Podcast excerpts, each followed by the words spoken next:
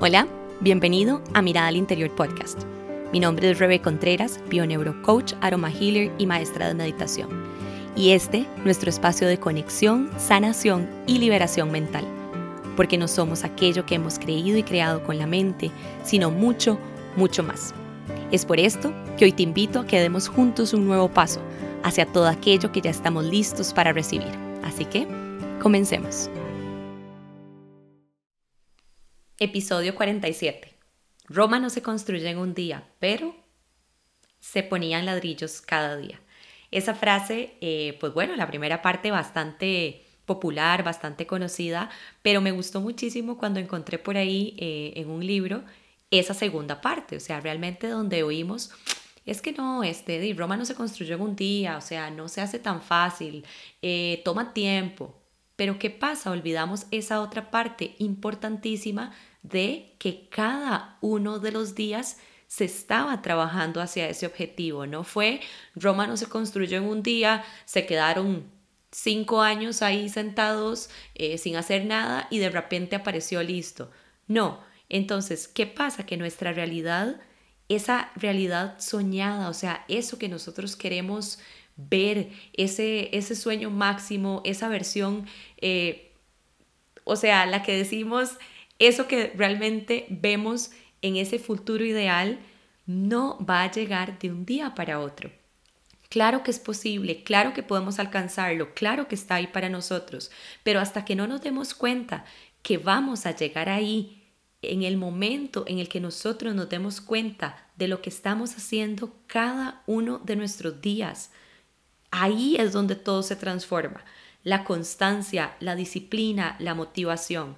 Pero ¿qué pasa? Que hemos perdido también ese sentido de logro. Muchas veces el mismo ego, el mismo cansancio, las creencias y demás nos hacen perder esa ilusión, o sea, eso que de niños nosotros simplemente esperábamos pues el día del cumpleaños o el día de Navidad en donde ya sabíamos que eso especial que habíamos pedido iba a llegar, pero, pero que también trabajábamos por ello, o sea, queríamos portarnos bien, queríamos obviamente eh, hacer esas cositas que, que sabíamos que nos iban a acercar hacia el sueño.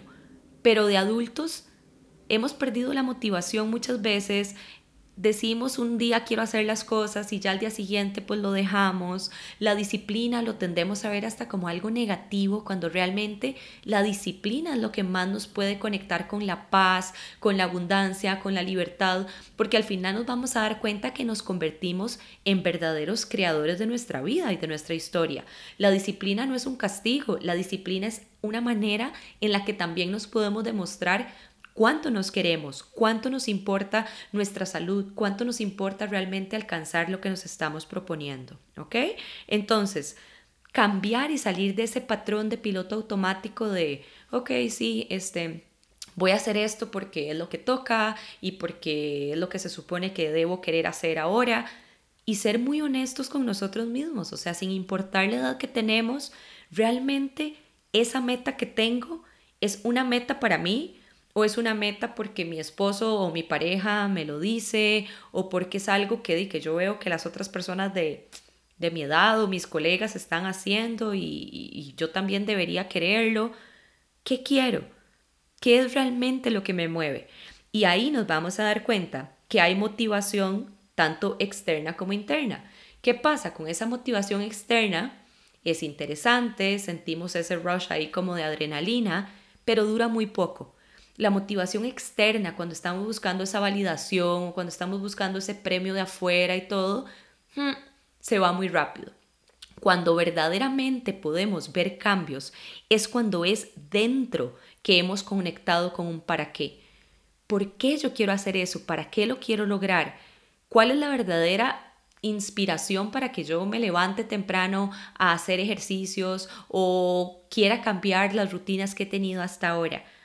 Es en ese momento en el que nosotros mismos conectamos con la verdadera razón, con que es algo importante para mí, o sea, lo quiero porque quiero transformar mi vida, porque quiero realmente alcanzar esa meta.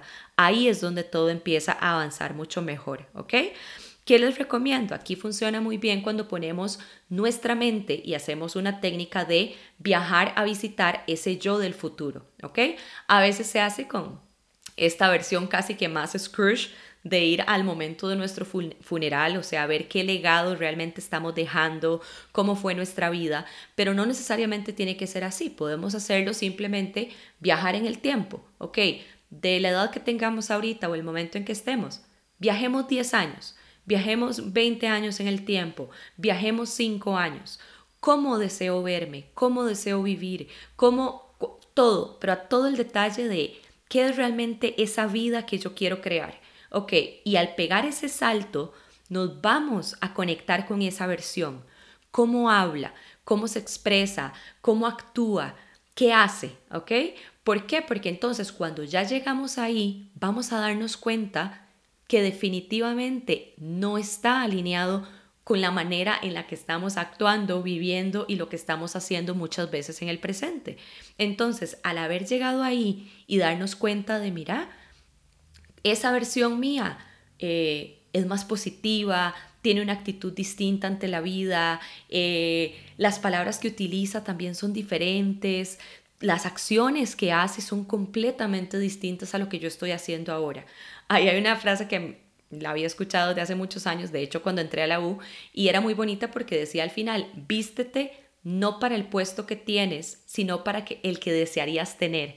¿Y cuál era el mensaje detrás de eso? No importa, o sea, podemos estar en el primero de los niveles en alguna empresa, en algún eh, propósito profesional, pero empecemos a ponernos ese traje de ese rango más alto, de ese rango más elevado, o sea, creámonos capaces de estar ahí y empecemos a actuar de esa manera, porque el universo se va a alinear para que lleguemos ahí, ¿ok? Si pensamos en que, ay, pero solo un año, o sea, de un año más, un año menos, o sea, este año no lo hice, tal vez el próximo empiezo. No, hagámoslo más chiquitito, desglosemos eso, o sea, un año son 365 días en los cuales podemos ir poniendo ladrillitos y ladrillitos hacia ese sueño mayor que tenemos, hacia esa super meta, ¿ok? Somos lo que hacemos día a día.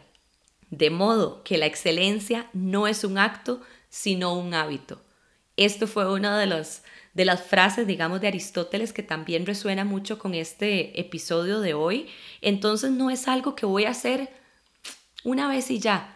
No quiere decir que las personas exitosas nunca tuvieron miedo, que las personas exitosas nunca tuvieron pereza, que nunca dudaron. Simplemente hemos elegido dar ese paso adicional ir más allá, ¿ok?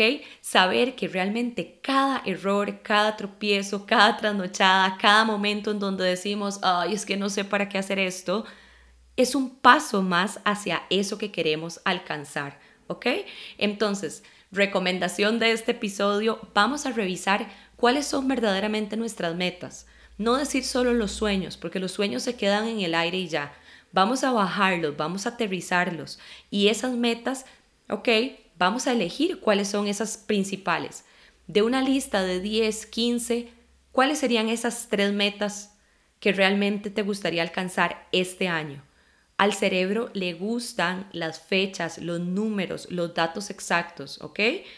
Para diciembre de, y ponemos el año, estoy y lo ponemos en presente. En lo que ustedes quieran, o sea, en lo que quieran lograr, en lo que quieran trabajar, o sea, vamos a afirmar eso que ya está ahí.